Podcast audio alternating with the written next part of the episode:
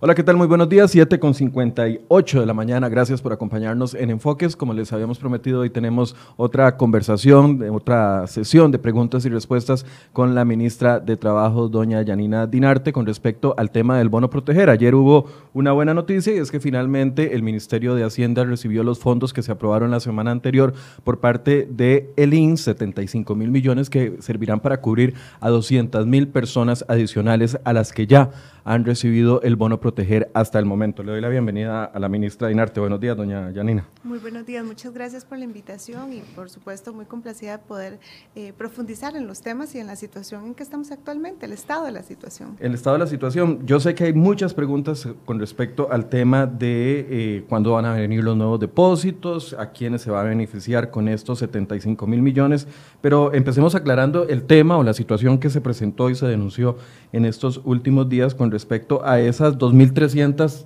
personas que eh, se tiene la sospecha de que recibieron el bono sin cumplir con los requisitos totales.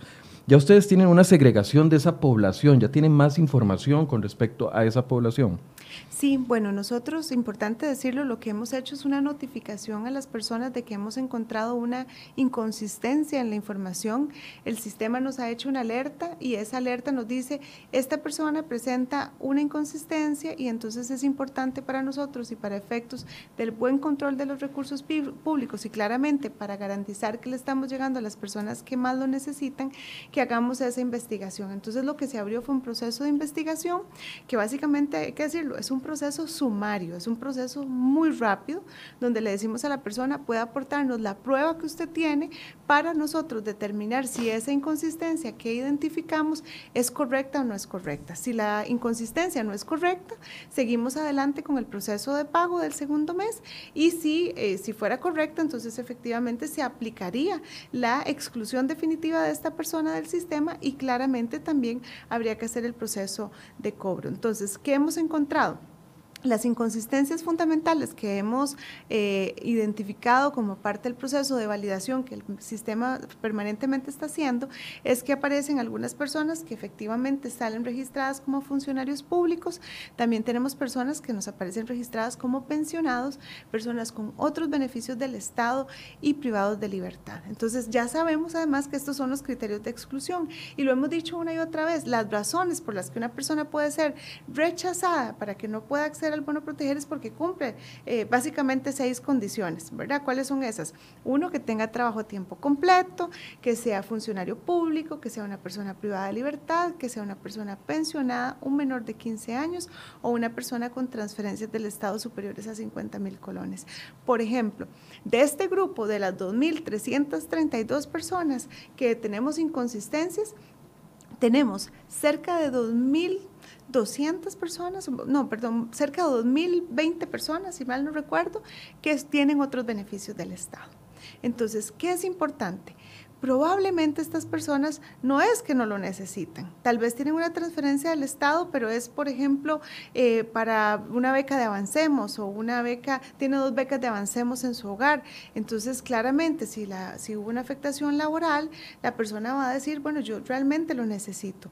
¿Qué es lo que pasa? Bueno, que aquí se tuvo que establecer un parámetro y ese parámetro es el que abre la puerta para poder ingresar al sistema y poder ser beneficiario del sistema. A ver si vamos entendiendo bien. 2013 2.332 es la cantidad total identificada. de esas 2.332, 2020. Aproximadamente 2.000, digamos. 2.000 personas, entonces, 2.000 personas reciben otro beneficio del Estado. Así es. Esas dentro de esas 2.000 personas hay población que trabaje para el Estado. No, vamos a ver, aquí es Lo, lo que quiero es tratando de segregar esa, esa, cifra. Bueno, vamos a ver, a nosotros el sistema nos puede informar si una persona tiene un beneficio del Estado y eh, de un beneficio público, digamos, una transferencia monetaria y también trabaja en el sector público. Eso es perfectamente posible, ¿verdad? Que tenga una persona que tiene bajos ingresos en el Estado y que tiene a sus hijos estudiando, por supuesto, puede recibir una beca de Avancemos, ¿verdad? Eh, entonces, podríamos encontrarnos esta situación. Pero aquí lo que estoy diciendo, de las 2.300, cuentas hay 2.000 personas que aparecen registradas como que tienen un beneficio. ¿Por qué es importante no ser categórico en decir que definitivamente sí lo tienen? Porque parte de lo que estamos haciendo nosotros es una investigación para determinar si esa alerta es eh, real, ¿verdad? Porque eso es parte de la responsabilidad que nosotros tenemos.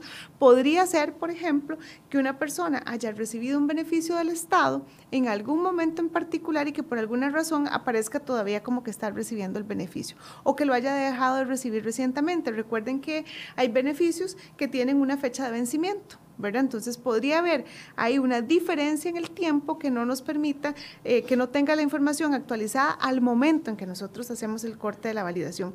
Igual Podría pasar con otras personas, por ejemplo, ahora sí, de los que nos aparecen como funcionarios públicos, eh, nos han hecho llamadas al ministerio para hablarnos de casos de interinazgos, por ejemplo, personas que estaban interinas en, el, en la administración pública, estaban sin contrato y durante ese periodo que estaban sin contrato estaban en alguna actividad informal o haciendo algún tipo de actividad que les generaba ingresos por concepto de, empleo y que siguen apareciendo por alguna razón como eh, funcionarios públicos. Entonces, si esas situaciones se dan y la persona efectivamente puede eh, acreditar y demostrar que ya no es su situación, entonces efectivamente podemos seguir adelante.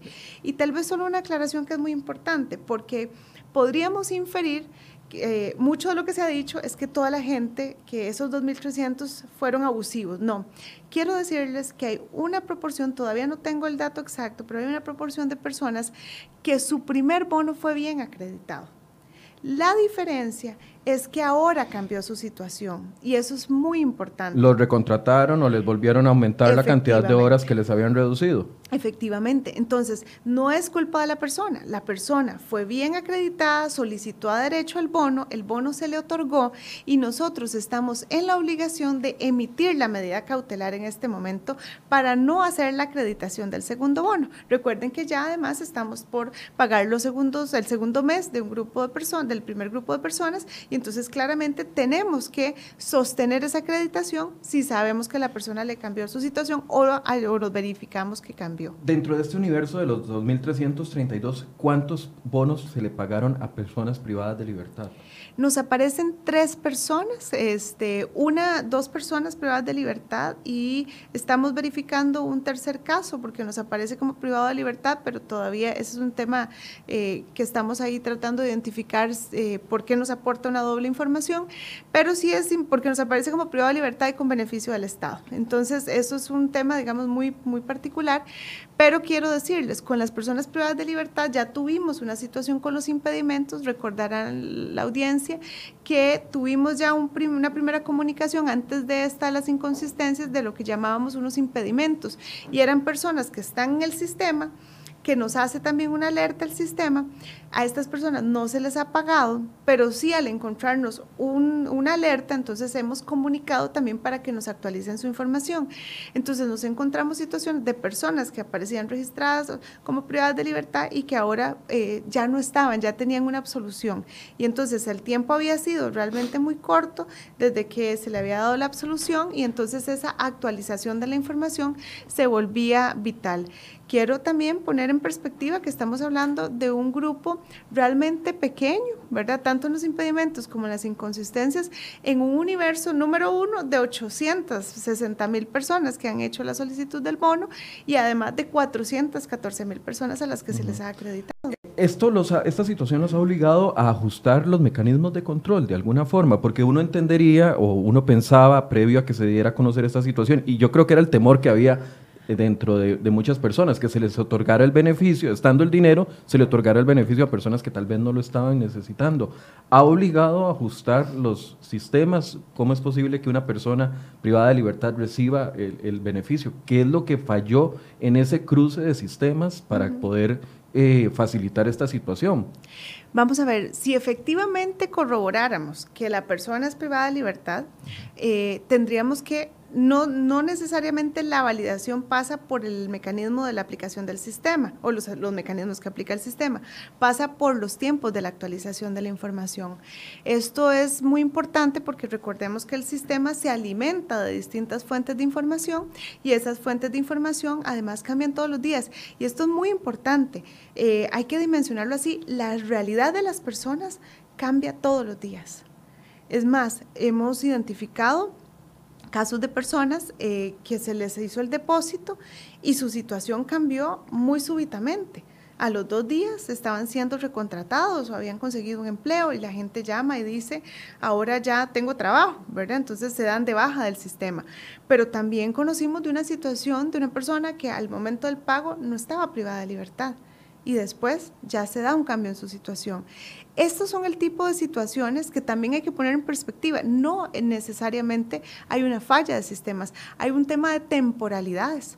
Nosotros hacemos una validación, hacemos un proceso de pago y la realidad de las personas está cambiando todos los días. Claro, pero es que esto lastimosamente siembra la duda sobre un programa que eh, que ha costado mucho dinero, muchos traslados, mucha política para poderlo trasladar eh, y, generar los fondos. Y es ahí donde entonces siembra la duda de que si se están otorgando bien o mal los Pero más bien hay que poner en perspectiva, el mismo sistema nos ayudó a tener las alertas. Y si ves la proporción de casos que aparentemente tienen una inconsistencia, porque yo insisto, es erróneo asegurar en este momento que todos los casos fueron mal pagados. Eso es muy importante insistirlo. No podemos asegurar que los casos estén mal pagados. Tenemos una inconsistencia y hay que investigar y determinar si fueron mal pagados. Si fueron mal pagados, hay que hacer las gestiones. Pero es impresionante, estamos hablando de que esta plataforma se lanzó hace 44 días solamente 44 días, es una plataforma que no existía y si, asumiéramos que los 2.300 casos eh, fueron mal pagados, estaríamos hablando de una, digamos, una precisión del sistema de un 99.5%. En realidad la eficacia es muy alta. A esto le añado, en la inconsistencia la identificamos nosotros mismos la estamos investigando a tiempo antes de que se concreten los segundos pagos. No tuvo que ser ningún órgano externo el que llegara a identificar ocho meses después que había una inconsistencia. Hemos logrado reaccionar a tiempo, encontrarlos a tiempo. Y si vemos la proporción de los casos que tienen inconsistencia pagados versus la cantidad de inconsistencias previas al pago que hemos encontrado, esto es muy importante. ¿Por qué? Porque la diferencia es abismal. Cuando vamos a ver las inconsistencias previas al pago o los impedimentos, estamos hablando de cerca de 46 mil casos que hemos identificado que tienen inconsistencias. Entonces, a todos esos 46 mil sobre los que tenemos alguna duda razonable. Previo al depósito. Previo al depósito, les estamos pidiendo aclaración. ¿Por qué? Porque si efectivamente las personas no pueden acreditar que su situación efectivamente les hace beneficiarios, potenciales beneficiarios del bono, ahí sí tendríamos que hacer un rechazo, ¿verdad? Pero si la persona acredita que su situación está bien y que cumple, seguimos adelante. ¿Cuándo va a estar finalizado este estudio este de estos casos? Y además, con lo que usted nos dice, de que eh, se refiere a, actualización de datos en los otros sistemas que sirven como eh, filtro para esto, entonces podríamos decir que en los bonos que vienen también se podrían presentar estas inconsistencias. No, lo que pasa es que el sistema se mantiene en permanente evaluación. Esa es la ventaja. La validación de la información se va dando de forma constante.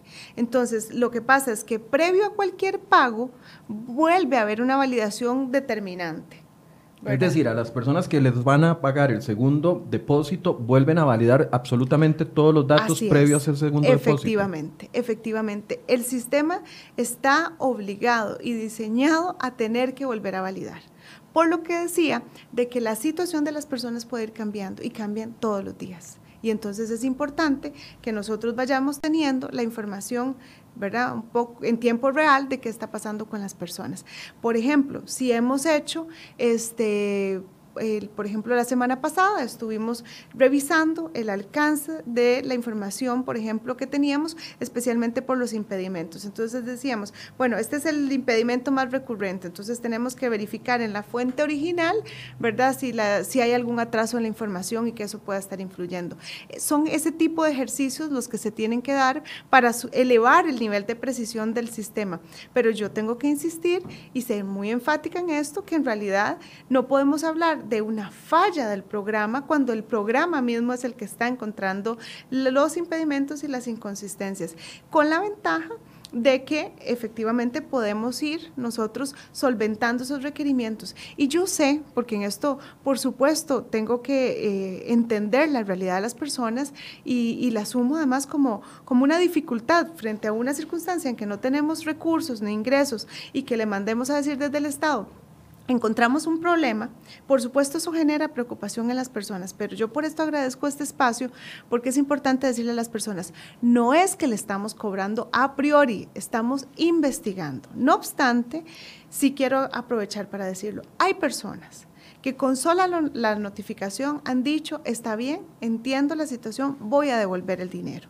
¿Por qué? Porque saben que no les corresponde, porque en algún momento tuvieron la duda de si les correspondía y una vez que les hemos notificado que si tiene esta condición no puede ser beneficiario del bono, han estado dispuestos a devolver. ¿Tiene el dato de cuántas personas han ayer, así? Ayer teníamos solamente el dato de cuántos enteros de gobierno se habían pagado, se habían pagado dos, pero habilitamos cuentas electrónicas y esas iban a durar unos días para acreditarse. El plazo para, para aportar la información es de cinco días y el plazo que tenemos que ya se venció y nosotros tenemos un tiempo sumario, es decir, muy corto, para poder resolver los casos. Entonces, ahora bien, si las personas no fueron notificadas y no aparecieron, entonces ahora sí, nosotros tenemos que, ¿verdad? Proceder al siguiente paso, que es generar otro tipo de acciones para tratar de garantizar que efectivamente podamos este, darle salida a la situación y efectivamente establecer responsabilidades si es que no hubo eh, la aclaración debida por parte de las personas. Entonces no hay necesidad de ajustar los sistemas. No, en este momento no hemos encontrado una necesidad de ajustar los sistemas en el sentido de que lo que necesitamos es, por un lado, tener certeza que siempre los validadores estén activos y los validadores estén activos y están funcionando. Y lo siguiente, por supuesto, es recordar, eso sí, y esto es muy importante, que si las personas mienten, ahí sí tenemos una dificultad mayor. ¿verdad? Porque si las personas aportan información falsa, es donde entra la segunda capa de mecanismo que tenemos, que es, por ejemplo, la denuncia, ¿verdad? Entonces las personas también denuncian y nos han dicho, vea, esta persona aplicó al bono proteger y tiene el 100% de sus ingresos. Esa persona ni ha dejado de trabajar, ni le han modificado su jornada, ni ha dejado de percibir salario. Y entonces la gente dice, vea, esta persona recibió el bono y no le corresponde, ¿verdad? O personas que dicen, ¿cómo? Este, esta persona está pensionada y está recibiendo el bono. Entonces, si, si la persona aportó información que no es correcta, y nos dijo, no, yo no, ¿verdad? No, eh, estoy desempleada y si está con trabajo, entonces claramente este, esa activación de los mecanismos de denuncia también es importante porque podría ayudarnos a identificar cuando las personas mintieron en su declaración jurada o aportaron información que no era correcta. Sí, pero aquí entonces salta la pregunta, ¿cuál es el trabajo entonces efectivamente que se está haciendo de verificación de que la información se está, que se está agregando es una verificación veraz por parte, o sea, porque es muy fácil culpar en una declaración jurada mintieron y, y, el Estado se fue en todas. No, no, no, para nada. O sea, ¿dónde está la responsabilidad del Estado en la verificación de que efectivamente el bono esté llegando a las personas que verdaderamente lo están necesitando? El proceso se hace. Lo que pasa es que es importante también dimensionar que claramente hay personas que podrían estar mintiéndole al Estado, aportando información falsa y si bien nosotros hacemos mecanismos de verificación y validación, podría, podría pasar que en alguna parte del componente del formulario de la información que aportó haya aportado información que no sea correcta. ¿verdad? Entonces, claramente nosotros sí hacemos las validaciones, sí hacemos las verificaciones, pero necesitamos, por supuesto, también recordarle a las personas que tienen una responsabilidad, porque recordemos esto, estamos hablando de un sistema que ha generado Vamos a ver, tenemos una, una apuesta del Estado para darle una solución a las personas que no tienen ingresos, que está activa eh, y que en 43 días ya ha dado transferencias a 14, 414 mil personas, de un universo de 860 mil aproximadamente personas. 20 mil personas diarias aproximadamente hemos recibido desde que la plataforma inició. Estamos hablando de que si esto no hubiera sido por medio de un sistema, hubiéramos tenido 20 mil personas al día llegando a las oficinas del Limas o del Ministerio de Trabajo. Estamos hablando de personas que hubieran tenido que ir a aportarnos papeles, a hacer filas, a trasladarse en buses, sin tener recursos y desplazándose de todas las partes del país, haciendo trámites con papel en un momento en el que teníamos que garantizar el distanciamiento social. ¿Se pueden imaginar la torre de documentos que hubiera sido recibir los expedientes de las personas? Diciendo a la persona, deme, bueno, enséñeme su cédula, porque no le puedo pedir copia de la cédula, enséñeme su cédula, tráigame su carta, demuéstreme tal. Empiezo por decir que probablemente las personas que estaban en el mundo de la informalidad hubieran tenido terror de llegar a la institucionalidad porque hubieran tenido el temor de que ahí mismo estuviera esperándola otra institución para decirle, bueno, usted no ha pagado, usted ha estado informal, ahora venga y lo vamos a topar por acá. Esa realidad la eliminamos completamente. Las personas no han tenido que hacer más trámite que el de ingresar al sistema y eventualmente buscar su número de cuenta si no lo tenía a mano. Ahora, claro, estamos en un episodio donde sí nos estamos encontrando que hay inconsistencias, por eso digo, es que no se puede decir que no lo hemos encontrado, lo hemos encontrado. Y esas inconsistencias, ahora sí le decimos a la persona, necesitamos que nos aporte la información. Y la gente puede reaccionar con malestar porque dice, ah, ahora me están pidiendo más información y mi realidad no es la que están diciendo.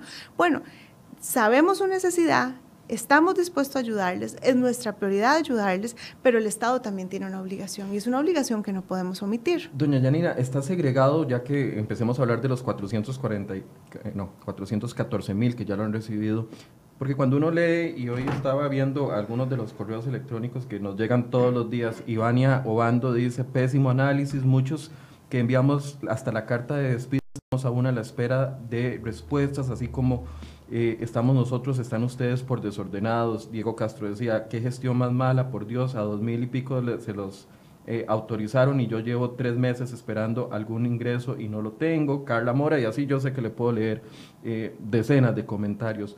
¿Hay alguna forma de analizar en ese universo de los 414 mil que ya se entregaron, si está llegando verdaderamente a, bueno, si está llegando a personas no solo afectadas laboralmente, sino a los sectores con menos ingresos y las que la está pasando más, mal.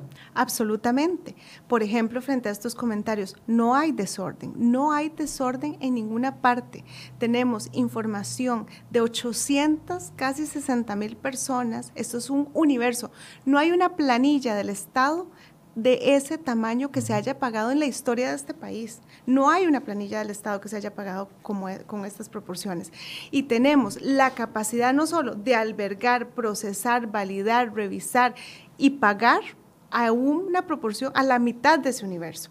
En un mes pagamos a la mitad de ese universo, prácticamente un mes y una semana habíamos llegado.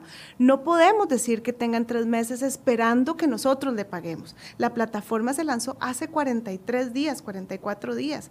En realidad, hemos dado una respuesta realmente rápida. Yo entiendo que hay personas que se quedaron sin trabajo muy en términos inmediatos, pero insisto, si lo estuviéramos haciendo a mano, con expediente bajo el brazo de la persona, probablemente estaríamos apenas levantando información para poder pagar seguramente en diciembre o quién sabe cuándo. No hemos sido desordenados. No es cierto que están esperando de la plataforma hace tres meses. Nosotros estamos hace 44 días, 43 días con un servicio, ¿verdad? Un mes y medio con la plataforma en funcionamiento y ya le llegamos a la mitad. Y esa mitad, esos 414 mil y además adelanto que anoche hicimos también pagos este, a este universo de personas tengo que verificar porque quiero llegar al mundo de los rebotes, pero estábamos previstos para pagar 23 mil bonos más. Este, pero nosotros en ese universo de personas que ya han sido pagadas, es importante decirles que básicamente, vamos a ver si, ah, bueno. Ok, pagamos, anoche se pagaron 20 mil de 125 mil colones. Eh, sí. Sí, básicamente creo que fueron 20 mil rebotes.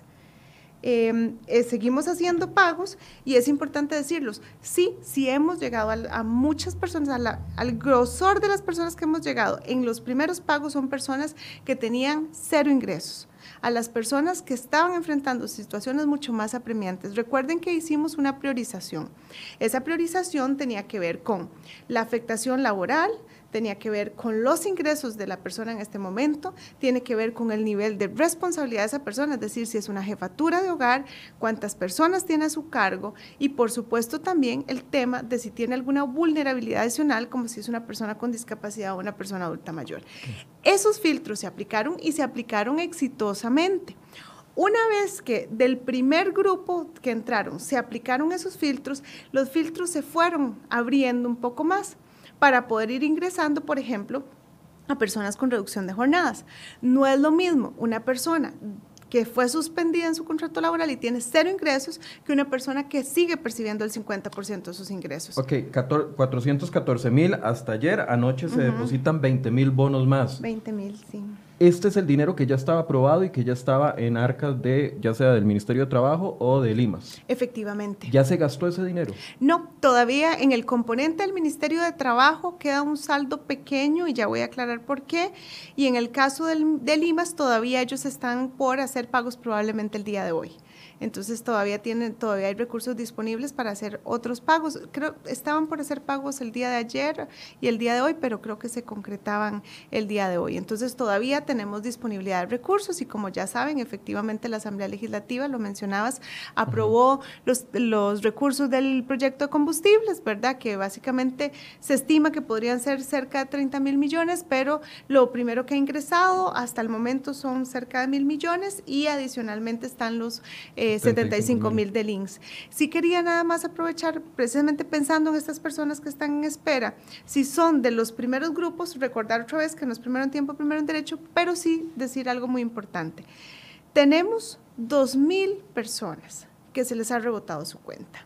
Entonces yo agradecería mucho que estas personas que tienen esta, esta duda y este malestar, por favor eh, visiten la página del Ministerio de Trabajo, entren al micrositio donde está toda la información de proteger y revisen si su cédula está ahí. Porque si su cédula está ahí, quiere decir que probablemente de este, que es, no probablemente, es de este universo de personas a las que les rebotó su cuenta. Dos mil personas no es un número pequeño. Son 2.000 personas que tenían alta prioridad de pago y que no lo han percibido porque la cuenta que nos aportaron no es correcta. Y podría ser, desde que la cuenta no esté activa, que estén vinculados a una tarjeta en dólares o a una tarjeta de crédito, pero también podría ser que, la, que, que se digitó de forma incorrecta. Entonces, otro aspecto importante, tenemos personas que nos aportaron mal su número de teléfono o su correo electrónico. Y tenemos personas que entonces al aportarnos mal su información, le estamos notificando a otra persona. No sé si has visto casos de gente que dice, yo nunca pedí el bono y a mí me, notificaron que me lo depositaron. No se le ha depositado el bono a nadie que, lo pidió, que no lo haya pedido. No es posible porque el sistema no lo podemos ni tocar, ni podemos ingresar. Eso tiene una sistematización que no nos permite hacer eso. Pero si usted puso mal su número de teléfono, se le notificó a otra persona. Ok, entonces todas las personas que nos están escribiendo en este momento diciendo de que desde eh, Semana Santa ingresaron sus datos y todo, podría caber dentro de estas tres opciones. Uno, que no estaba dentro de los criterios de eh, selección iniciales, que era darle prioridad a las personas que se quedaron sin trabajo. Dos, que ingresaron los datos mal. O tres, se me olvidó el tercero. Eh, que, por ejemplo, nos hayan puesto mal sus medios de notificación. A los medios de notificación. Estas personas ya deberían de estar teniendo entonces eh, los ingresos los primeros que pidieron. Bueno, sí, efectivamente, su nivel de prioridad, eh, aunque ya bajamos, aunque ya abrimos más, si caben dentro de eso, probablemente que sí. Porque claro, quiero decirlo, hay personas que sus ingresos se disminuyeron, pero siguen teniendo todavía, digamos, un ingreso que por mucho es mayor que el bono con estos depósitos de anoche por parte de Limas y por parte del Ministerio de Trabajo, ¿a cuántos vamos a llegar, no sé, durante este fin de semana? de 414 em, mil a... Yo creo que estamos llegando Mm, tendría que precisar el número, pero no sé si estamos llegando a 450, 450 mil personas. 450 mil. Sí, tengo que verificar el dato, pero bueno, por lo menos nosotros ya aportamos 20 mil más y ya estaríamos hablando de 434 mil personas. ¿Cuándo vienen los segundos depósitos, la segunda mensualidad? Ya esta semana estamos en esa gestión. Yo esperaría que entre, que este, bueno, eh, que de aquí a lunes ya estemos con esos colocados, los, el segundo mes de las personas que entraron en el primer grupo ya colocados, dice, ya depositados en la cuenta. Sí, por supuesto. Ya la gestión de pago se ha hecho durante esta semana para poder empezar, digamos, la planilla se ha armado durante esta semana para poder hacer, empezar a hacer los pagos de los, del segundo mes del primer grupo que fueron depositados. Esos eh, depósitos van a ir llegando dependiendo de la fecha, porque como recordamos, el primer depósito se hizo en fechas distintas dependiendo de la gente tiene que calcular si me lo depositaron el 20, me va a llegar para el 20 del siguiente mes o podría llegar antes o No, básicamente puede llegar unos dos, tres días después. Yo esperaría que eso sea, digamos, la diferencia mayor que tengamos, pero sí, digamos, yo creo que el primer pago debe haber sido a la fecha del 20, si mal no recuerdo. 18. Del 18. Entonces sí estamos hablando de que en unos cuatro días esa población, eh, podría haber una diferencia de cuatro días con respecto al primer pago. Sí, aproximadamente. Eh, ahora sí, hablemos de los recursos que llegaron nuevos. ¿Cuándo se van a poder colocar esos recursos para subir a esa cifra más allá, llevar esa cifra más allá de 450 mil bueno, personas. Sí, ya con, el, con la transferencia que hizo la noche de ayer el INSS, ya esto es un paso realmente muy importante porque nos permitiría efectivamente presentar el proyecto a la Asamblea Legislativa para que nos puedan acreditar esos recursos. Eh, yo quiero insistir en que nuestro agradecimiento es absoluto con la Asamblea Legislativa, que no solo nos ha ayudado con los presupuestos, sino que por supuesto también ha habilitado los recursos con los proyectos que ha venido aprobando y eso es esencial para nosotros. Una vez que el presupuesto sea aprobado en la Asamblea Legislativa, pues ya podríamos retomar eh, los, la gestión de pagos. Nosotros ya tenemos eh, listos los, un grupo bastante importante de casos eh, validados, que una vez que los recursos ingresen es prácticamente nada más pasar la planilla para poder hacer los pagos. Tal vez para aclararle a la gente, no es que por el hecho de que ya el INS los transfirió anoche a el Ministerio de Hacienda ya se pueden comenzar a depositar hoy.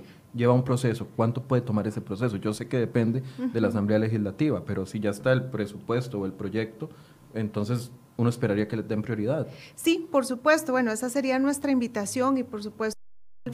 respeto que la Asamblea Legislativa se merece. Nosotros la invitación que les haríamos es efectivamente que pudiéramos seguir con la dinámica de trabajo que se ha tenido. Este es, este es un proyecto que es de todos y yo creo que todos entendemos que la, la respuesta que podamos dar a las personas eh, en tiempo eh, es fundamental porque muchas personas claramente están eh, necesitando el recurso. Entonces, bueno, nosotros estamos siendo lo más expeditos que podemos, tendremos lista la planilla, ¿verdad? la cantidad de personas identificadas para poder tan pronto la Asamblea pueda darle el trámite nosotros poder pagar. En las experiencias previas es que ha sido bastante expedito el proceso y eso pues claramente ha sido muy favorable para nosotros y ya con estos ingresos eh, acreditados a Hacienda ya es nada más que eh, un proceso más sencillo el de presentar el presupuesto a la Asamblea. Por eso, el presupuesto lo va a presentar Hacienda a la Asamblea Legislativa. Exactamente. Ya presupuesto está listo.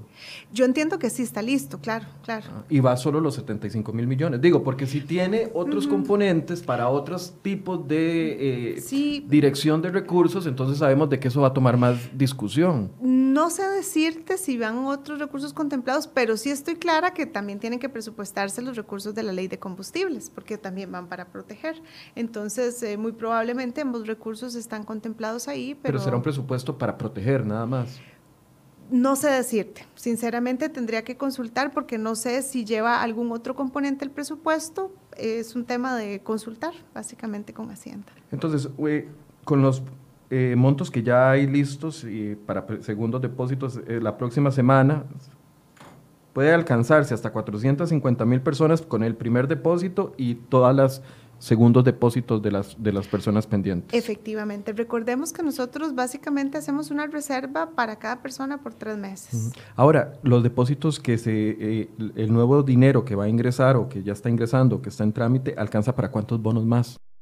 Pasaríamos de 450 mil a cuántos en ese universo de 800 y resto de mil de solicitudes. Estamos hablando de que aproximadamente si la totalidad de los recursos de combustibles fuera la que se tenía estimada, creo que estamos hablando de aproximadamente unos 200, 250 mil bonos más aproximadamente. Estaríamos llegando a las 700 mil personas. Aproximadamente. ¿Qué va a pasar con el resto?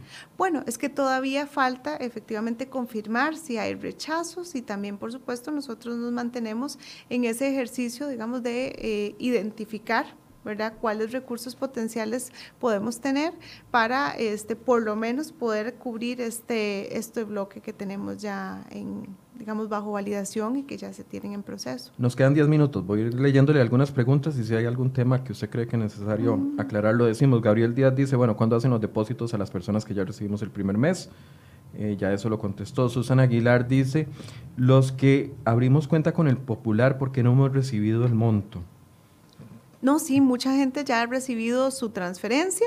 Eh, muchísimas personas de los que se abrieron cuenta ya tienen sus eh, recursos acreditados. De hecho, el banco ha estado notificando directamente a muchos de los beneficiarios. Eh, en algún momento, como ustedes saben, más bien tuvieron muchísimas filas y aprovecho para recordarle a las personas que eh, hacer ir al banco sería básicamente la recomendación solo cuando ya tiene la notificación de que su depósito está hecho, porque ir a hacer consultas al banco, eh, el banco no le va a poder ayudar, ¿verdad? Entonces, lo importante es que una vez que tiene la notificación, se apersone al banco para poder hacer su retiro. Eh, una pregunta muy frecuente, ¿cómo me doy cuenta si estoy dentro de ese listado de las personas que no se les pudo depositar por datos incorrectos? Sí, tal vez Federico nos pone, eh, compañero Federico Cruz, nos pone la página del Ministerio de Trabajo para que la ministra nos pueda ir guiando un poco hacia dónde se tienen que ir dirigiendo. Doña Yanina. Sí, confieso que no veo desde acá. Eso debo confesarlo. Ahí Pero tenemos que buscar la ventana. Voy a entrar yo directamente por acá, porque no, no veo desde allá. No la juzgo porque yo tampoco.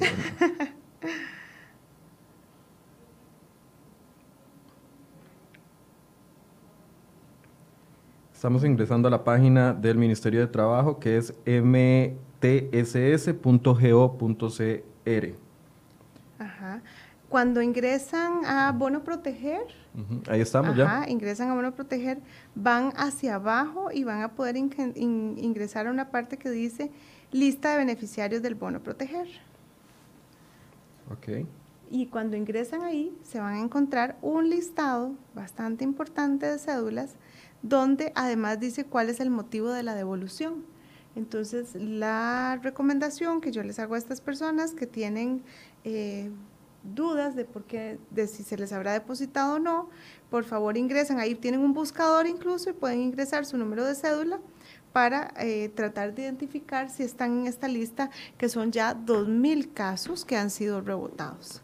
¿Nos no, recuerda el título del listado, por favor? Sí, se llama lista de beneficiarios, lista de beneficiarios del bono proteger. Ahí se pueden encontrar esa lista de cédulas eh, con las personas, de las personas que tienen algún, ahí incluso pueden ver cuenta bloqueada, cuenta no existe, ¿verdad? Y entonces ahí básicamente sabrán por cuál fue el problema que, cuál fue el problema que tuvimos para que les rebotara su, su depósito. Imagínense lo difícil para nosotros saber que era gente de alta prioridad y que ahí tenemos, digamos, su aprobación y no, no hemos podido acreditar el recurso. Hay personas que han recibido notificación de que se le abrió la cuenta del bono, la cuenta en el Banco Popular, pero no han recibido el monto. Son dos procesos separados. Digo, no, no es el, el, hecho de que me notifiquen de que me abrieron una cuenta en el Banco Popular no es eh, una notificación de que ya me va a llegar el bono. No, no es una notificación. Por favor, expliquemos eso, porque hay muchas preguntas con respecto a eso. Cuando se hace la acreditación del dinero, van a recibir una comunicación del Banco Popular, donde el banco directamente les dice, usted este, ya tiene una, en su cuenta el depósito correspondiente al bono proteger, y entonces ya ahí es a partir del momento en que la persona puede ir a hacer el retiro de sus recursos.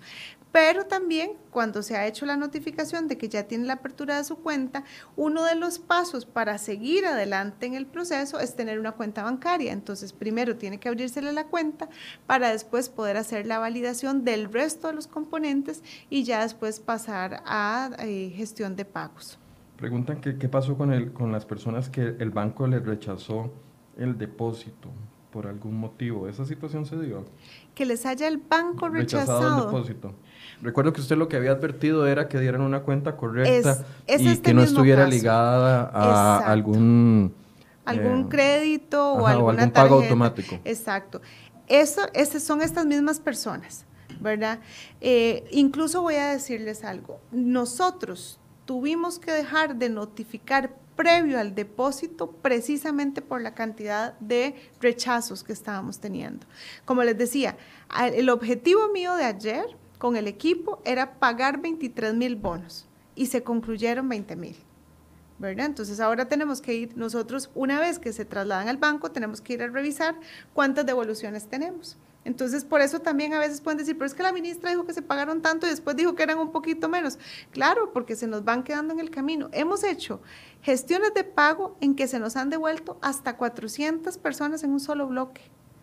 Y eso realmente es muy lamentable porque son, en, este universo de hoy, de 2.000 personas, es una situación muy compleja. Cuando un dinero se devuelve o no se logra acreditar, eh, ¿automáticamente se le da a otro beneficiario en lista de espera o se conservan los recursos para que las personas que eh, tienen la información incorrecta lo, puedan recibir inmediatamente una vez corregido el problema? Sí, ahí nosotros todavía hemos tenido, hemos contemplado alguna disponibilidad y era por eso que les decía de la disponibilidad que todavía teníamos para tratar de garantizar que podamos cubrir a esta población que era de primera necesidad o priorizada en primera instancia. Entonces, esto es muy importante, pero claramente necesitamos que las personas solventen rápidamente sus cuentas. Eh, yo llevo en esto por lo menos tres semanas, ¿verdad? Insistiendo en el tema de las cuentas bancarias este, y se vuelve vital que las personas efectivamente nos colaboren eh, corrigiendo su información o aportando una cuenta. Quiero decirles que incluso hemos tenido situaciones de personas que nos han dado una cuenta vinculada a un crédito, eh, personas que nos han dado cuentas vinculadas a tarjetas de crédito. Y entonces, claro, ahí realmente es muy difícil, ¿verdad? Es muy difícil porque entonces si, la, si el dinero cae en la cuenta de crédito, dice, convierte, ¿verdad?, en un saldo disponible para la tarjeta de crédito, no para que la persona la use, sino para pagar la tarjeta. Y ese claramente no es el objetivo del bono proteger. Entonces, o lo que hablábamos efectivamente de las personas que piden que se les haga el depósito en una cuenta y esa cuenta eh, está vinculada a pagos automáticos y entonces donde el recurso ingresa, la absorben otros compromisos. Entonces eso claramente hace también que las personas no puedan ver reflejado la totalidad de los recursos. Eh, doña Yanina, para ir cerrando, tal vez recordarle a la gente las diferentes eh, expectativas de pago que hay, porque aunque lo acabamos de decir, la gente sigue preguntando que para cuándo el segundo y el tercer depósito. Sí, estaríamos hablando que para, para nuevos, nuevos pagos se ingresaron ayer una cantidad importante, cerca de 20 mil nuevos pagos. Tenemos además los pagos que ingresarán el día de hoy por, con respecto al componente que le corresponde a Limas y los segundos pagos, es decir, el segundo mes de las personas que entraron en, los en el primer grupo se estará haciendo de aquí al lunes. De aquí al lunes. Y las personas que todavía están en espera, que no han recibido eh, el bono y que eh, no están dentro de este grupo que vaya a caber de los 450 mil, sí tendrían que esperar un poco más. Exacto, ahí sí estaríamos hablando de que una vez que tengan, tengamos acreditados los recursos en las cuentas del Ministerio de Trabajo y del Instituto Mixto de Ayuda Social, pues seguiremos con los siguientes pagos. Sí, nos escribe mucha gente con situaciones especiales, eh, bueno, que uno considera especiales, ¿verdad? Pero que son apremiantes. Hola, soy una soy una madre, dice Raquel Carballo, soy una madre de cinco hijos, trabajadora informal, llené el formulario desde el jueves santo y aún no paso de la etapa de análisis y así yo sé que usted también ha leído muchos. ¿Hay algún mecanismo, alguna forma de dar prioridad entre las prioridades? Sí, efectivamente, estos 20 mil pagos son una de muchos casos que por alguna razón en el primer grupo que entraron teniendo una alta vulnerabilidad estaba generando alguna algún atraso en la autorización. Eso sí se hizo una revisión, por ejemplo, teníamos eh, algunas inconsistencias que logramos identificar, por ejemplo, en las cédulas y fechas de vencimiento. Entonces teníamos personas que sabemos que tienen algún nivel de vulnerabilidad que se estaban quedando porque esa validación tenía alguna situación y entonces aquí todavía está entrando un grupo importante de esas personas que estaban en esos primeros eh, ingresos y que tenían algún nivel de vulnerabilidad. ¿Hay alguna posibilidad de que las personas que se sienten más vulnerables que otras, que yo sé que cada quien tendrá su propio concepto de la situación económica que está viviendo, puedan comunicarse y pedir algún tipo de revisión urgente de su caso. esto, es, esto es realmente muy complejo porque efectivamente estamos hablando de un universo realmente grande y además, Michael, tenemos una situación que lo, que lo agrava y es que todos los días siguen entrando personas y todos los días pueden entrar personas que también son, son ¿verdad? consideran o están en condición de vulnerabilidad. Entonces, claramente, ¿verdad? podríamos tener gente del, de los primeros grupos, ¿verdad? que pueden decir, bueno, yo tengo una condición de vulnerabilidad especial y también habrán personas que en este momento también tienen una condición de vulnerabilidad especial. Por eso es que nosotros hacemos este ejercicio de priorizar y una vez que llegamos a la priorización de esas personas, podemos ir abriendo un poquito más, ¿verdad? Es decir, como bajar el puntaje, porque lo que sí se tiene es, para cada variable se establece un puntaje, se hace una ponderación y el, digamos, quien tiene una sumatoria mayor en, esa, en ese puntaje, pues va ingresando y después vamos bajando ese nivel de, digamos, de puntaje y eso va permitiendo que él se vaya ensanchando. Entonces, eh, entendemos claramente, para nosotros es una situación apremiante, por eso poder resolver más rápidamente y estamos muy fiscalizantes de que efectivamente procuremos que no se nos vaya a quedar nadie de ese grupo de personas que tienen vulnerabilidades adicionales. Claro, porque uno esperaría que estos casos ya no se estén dando, a menos de que sean ingresos nuevos, porque se supone que los 450 mil deberían de incluir a todas las personas más vulnerables de las, de las situaciones económicas. Bueno, recuerden que, por ejemplo, de los más vulnerables que están en informalidad, Además, esos son parte del grupo que paga el IMAS y el IMAS hoy también va a ser un desembolso.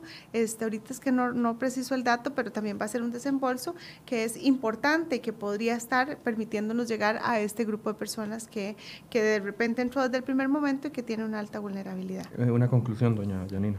Muchas gracias. Bueno, recordar primero que todo que estamos haciendo todo el esfuerzo, realmente es un trabajo muy comprometido de, ambas instituciones para poder llegar con esta solución a las personas. Sabemos que es angustiante para muchos que no han recibido el bono proteger todavía.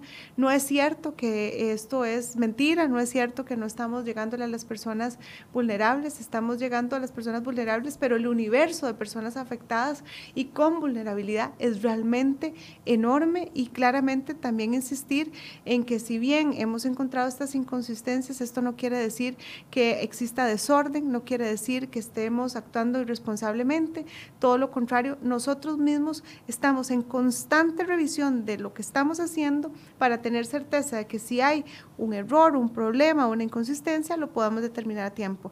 Y además también eh, para transparencia y tranquilidad de todos, nosotros rendimos un informe a la Asamblea Legislativa, a la Contraloría y a la Defensoría la semana anterior para informar sobre los avances del programa eh, y también estamos colocando nuestra información permanentemente en la página web. Eso es importante para las personas que tienen consultas para que puedan visitar la página y por supuesto puedan ahí revisar lo que vamos actualizando y además seguimos comprometidos en seguir dando toda la información que las personas requieren para su tranquilidad. Usted nos dijo que el plazo de, la, de estas 2.332 personas para aportar la información necesaria ya se venció y que hay un proceso eh, expedito para tener el informe o para analizar la, la información, cuándo van a tener un informe que pueda uno decir, bueno, sí, se le entregaron a cinco privados de libertad y los cinco ya devolvieron el dinero o ese dinero no se va a recuperar porque no sé, por, por, X o Y razón. Sí, ¿Para cuándo podríamos esperar ese Sí, eso sí tengo que verificarlo porque recuerden que para esto se instala un órgano de procedimiento, es un órgano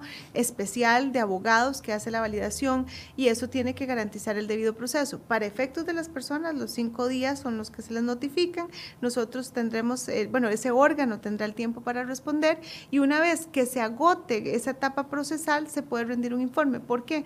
Porque probablemente vamos a tener personas con arreglos de pago, vamos a tener personas que efectivamente van a devolver el dinero voluntariamente eh, y de inmediato, y tendremos otras personas que podría ser que eventualmente decidan que, eh, que quieren el proceso más complejo. Estas dos mil personas, mientras está ese proceso, eh, el segundo pago está suspendido. Así es.